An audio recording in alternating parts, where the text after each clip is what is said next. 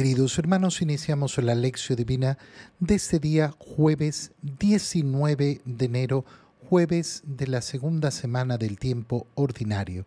Por la señal de la Santa Cruz de nuestros enemigos, líbranos, Señor Dios nuestro, en el nombre del Padre y del Hijo y del Espíritu Santo. Amén. Señor mío, Dios mío, creo firmemente que estás aquí que me ves, que me oyes, te adoro con profunda reverencia, te pido perdón de mis pecados y gracia para hacer con fruto este tiempo de lección divina. Madre mía Inmaculada, San José, mi Padre y Señor, Ángel de mi guarda, interceded por mí. En este día, jueves, Continuando con la lectura de la carta a los Hebreos, leemos el capítulo 7, versículo 23 hasta el capítulo 8, versículo 6. Hermanos, durante la antigua alianza hubo muchos sacerdotes porque la muerte les impedía permanecer en su oficio. En cambio, Jesucristo tiene un sacerdocio eterno, porque Él permanece para siempre. De ahí que sea capaz de salvar para siempre a los que por su medio se acercan a Dios, ya que vive eternamente para interceder por nosotros.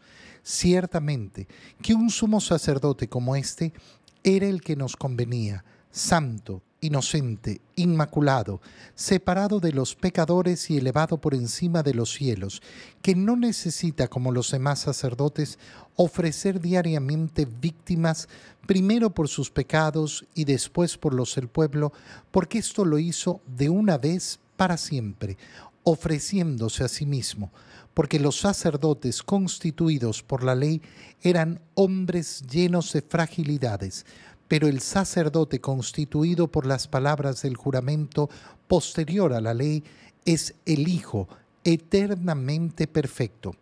Ahora bien, lo más importante de lo que estamos diciendo es que tenemos en Jesús a un sumo sacerdote tan excelente que está sentado a la derecha del trono de Dios en el cielo como ministro del santuario y del verdadero tabernáculo levantado por el Señor y no por los hombres. Todo sumo sacerdote es nombrado para que ofrezca dones y sacrificios. Por eso era también indispensable que él tuviera algo que ofrecer. Si él se hubiera quedado en la tierra, ni siquiera sería sacerdote, habiendo ya quienes ofrecieran los dones prescritos por la ley. Pero estos son ministros de un culto que es figura y, y sombra del culto celestial según lo reveló Dios a Moisés cuando le, mandó que construyera el tabernáculo. Mira, le dijo, lo harás todo según el modelo que te mostré en el monte. En cambio, el ministerio de Cristo es tanto más excelente cuanto que Él es el mediador de una mejor alianza fundada en mejores promesas.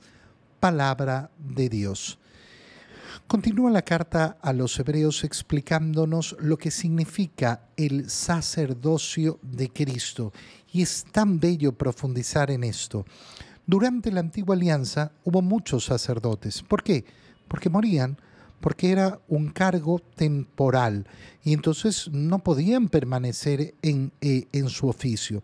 Jesucristo, en cambio, tiene un sacerdocio eterno que permanece para siempre y por tanto es capaz de salvar a todos, a los que por su medio se acercan a Dios. Aquí hay implícita una idea importantísima. No existe otra salvación sino por medio de Jesucristo. Incluso para aquellos que alcancen la salvación sin conocer a Cristo. Incluso para ellos nunca habrá una salvación que no pase por Jesucristo. No existe otro Salvador, no existe otro mediador entre Dios y los hombres. Siempre será por medio de Él. ¿Y por qué? Porque Él es el único que vive eternamente para interceder por nosotros. Esto era lo que, eh, eh, lo que nos convenía, no lo que merecíamos, porque si fuera por méritos, no podríamos hablar de que merecíamos a un sacerdote como Jesucristo. No, esto es lo que nos convenía, tener un sumo sacerdote santo, inocente, inmaculado, separado de los pecadores y elevado por encima de los cielos. Es decir, para que verdaderamente se produciera la salvación, lo que convenía era que esa salvación sea verdaderamente a la altura de Dios. Esto se basa en algo muy sencillo. ¿Qué podemos ofrecer nosotros por nuestra salvación? Yo le ofrezco mi vida al Señor. Imagínate, tu vida. Pero tu vida te la dio Dios. No le podrías ofrecer tu vida como intercambio por tus pecados, porque al final del día es lo que Él te ha dado. Por tanto, el hombre no tiene absolutamente nada, nada que brindar a Dios como pago por sus pecados.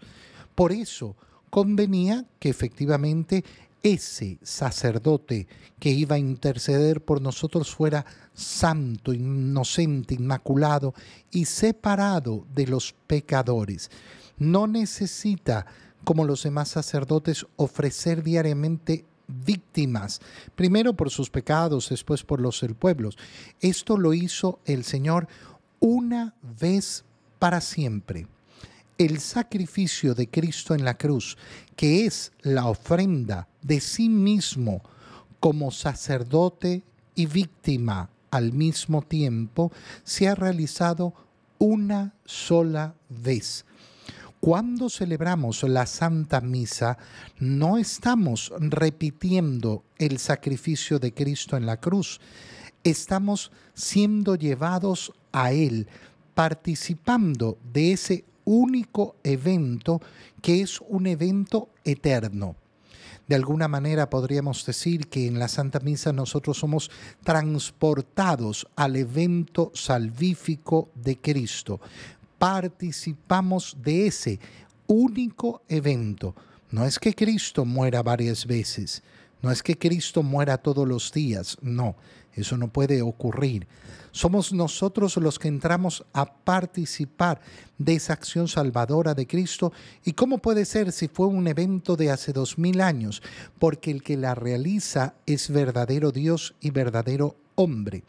Sus acciones humanas son acciones divinas y por tanto, por más que fueron llevadas a cabo en el tiempo, pertenecen a la eternidad de Dios. Por eso lo hizo una sola vez para siempre ofreciéndose a sí mismo. Los sacerdotes, constituidos por la ley, se refiere a los sacerdotes de la antigua alianza, eran en cambio hombres llenos de fragilidades. Pero el sacerdote constituido por las palabras del juramento posterior a la ley es el Hijo eternamente perfecto. Por eso es que la configuración que nosotros tenemos con Cristo, sumo sacerdote, es esa, establecida en Él, solo en Él. Él es el verdadero sacerdote que ha querido participarnos su sacerdocio, pero no nos pertenece a nosotros. No nos pertenece a nosotros como bautizados, para todos los bautizados y no nos pertenece a nosotros como aquellos que hemos recibido el orden sacerdotal. El único sacerdocio le pertenece a Él. Por eso es que un sacerdote no puede hacer lo que le dé la gana. Ay, yo quiero celebrar la misa de, de, modo distinto, a mi modo. ¿Qué estás ofreciendo entonces? Tu salvación pero si la gente no necesita la salvación que le ofreces tú, la gente lo que necesita es la salvación que ofrece Cristo, que es la única verdadera. Lo más importante de esto, dice la carta a los hebreos, es que tenemos en Jesús un sumo sacerdote tan excelente, que está sentado a la derecha del trono de Dios eh, y el verdadero, el verdadero sacerdote en el verdadero santuario, en el verdadero tabernáculo, levantado por el Señor y no por los hombres. Es decir, tenemos un sacerdote perfecto. Todo sumo sacerdote es nombrado para que ofrezca dones y sacrificios y por eso también indispensable que Él tuviera algo que ofrecer. ¿Qué es lo que ha ofrecido Cristo? Cristo se ha ofrecido a sí mismo y a sí mismo de un modo total. No ha ofrecido un animal, no ha ofrecido una ofrenda de mm, frutos, ni de los, eh, eh, eh, ni de los productos de la tierra. Se ha ofrecido a sí mismo. Esa es la ofrenda perfecta, la ofrenda total. Los ministros del culto de la antigua alianza eran figura y sombra del culto celestial. Es decir, lo que nos está diciendo la carta a los hebreos es, ahora, ahora podemos participar del verdadero culto. Esto es lo que había anunciado el Señor. Me adorarán en verdad, en verdad, con un culto verdadero. El culto ya no terrestre, sino el culto celestial. Por eso es que participamos de ese culto y nos unimos al coro de los ángeles para justamente participar no del culto que nosotros queremos, sino del mismo culto del cielo, el que nos ha dado el Señor. En el Evangelio, continuamos con la lectura del Evangelio de San Marcos y leemos el capítulo 3, versículos 7 al 12. En aquel tiempo Jesús se retiró con sus discípulos a la orilla del mar, seguido por una muchedumbre de Galileos, una gran multitud procedente de Judea y Jerusalén, de Idumea y Transjordania, y de la parte de Tiro y Sidón. Habiendo tenido noticias de lo que Jesús hacía, se trasladó a donde él estaba. Entonces rogó Jesús a sus discípulos que le consiguieran una barca para subir en ella, porque era tanta la multitud que estaba a punto de aplastarlo. En efecto, Jesús había curado a muchos, de manera que todos los que padecían algún mal se le echaban encima para tocarlo. Cuando los poseídos por espíritus inmundos lo veían, se echaban a sus pies y gritaban, Tú eres el Hijo de Dios, pero Jesús les prohibía que lo manifestaran. Palabra del Señor. Al continuar la lectura del Evangelio de San Marcos, vemos cómo el Señor se retira con sus discípulos a la orilla del mar. Después de las escenas que hemos visto, donde los fariseos lo, eh, comienzan a interrogar, eh, en primer lugar, sobre por qué tus discípulos hacen lo que no está permitido en sábado. Después lo estaban espiando en la sinagoga el sábado para ver si curaba a uno que tenía tullida una mano. Y ahora el Señor se retira. ¿Por qué? Porque esos fariseos se han ido a juntar con los del partido de Herodes para matar al Señor, porque eso es lo que quieren hacer. Pero el Señor es seguido por una muchedumbre de Galileos, una gran multitud procedente de Judea y Jerusalén, de Idumea y Transjordania y de la parte de Tiro y Sidón. Teniendo noticias de lo que Jesús hacía, se trasladó donde él estaba. El Señor se aleja a la orilla, seguido por unos Galileos, pero llega una muchedumbre de todas partes. ¿Por qué? Porque eh, querían estar junto al Señor, porque habían escuchado, habían tenido noticias de lo que Jesús hacía. ¿Qué hace el Señor? Rogó a sus discípulos que le consiguieran una barca para subir en ella. Tiene que subir en una barca, ¿por qué? Porque es tanta la multitud que estaban a punto de aplastarlo. Eh, qué, bonita, eh, qué bonita escena es ver efectivamente ese deseo de estar cerca del Señor, de acercarse al Señor. Y cómo el Señor no esquiva, sino que busca cómo lograr mantener la cercanía a pesar de estar en una situación difícil. Oye, el Señor podía haber agarrado y haber dicho, consigamos una barca y me largo de aquí. Pero no quiere una barca para largarse de ahí. Quiere una barca para poder subir y poder seguir enseñando, poder seguir estando junto a esa multitud que estaba a punto de aplastarlo. Jesús, nos dice el Evangelio, había curado a muchos, a muchos eh, de manera que todos los que padecían algún mal se echaban encima para tocarlo, la necesidad de la sanación que ofrece el Señor y que hoy tenemos que seguir buscando. Sanación eh, física, sí, cuando hay las enfermedades uno busca al Señor, pero sobre todo esa sanación espiritual que es tan profunda y tan necesaria. Eh, hay tantos, tantos traumas, tantos dolores del alma, tantas heridas acumuladas a lo largo de la vida y hay que buscar al Señor para sanarlas. A veces andamos buscando eh, cualquier cosa mm, que nos ofrezca sanación. Hermanos, es tan sencillo como acercarse al Señor y pedirle, sáname, sáname. Sana los problemas que causan en mí los pecados, que causan en mí los comportamientos que no son correctos, que, que causan en mí las disposiciones que, eh, que, hacen que me lleve mal con los demás, eh, esa ira que tengo, eh, tengo en mi corazón, esos resentimientos. Señor, sáname, acercarse al Señor para pedirle sanación. Cuando los poseídos por espíritus inmundos lo veían, se echaban a sus pies. Y esta escena también es preciosa. ¿Por qué? Porque vemos cómo efectivamente el demonio no tiene poder contra el Señor. No tiene poder contra el Señor. ¿Cuántas personas andan preocupadas a veces? Ay, es que el demonio, el demonio, el demonio. Acércate a Jesús. Ten cerca al Señor.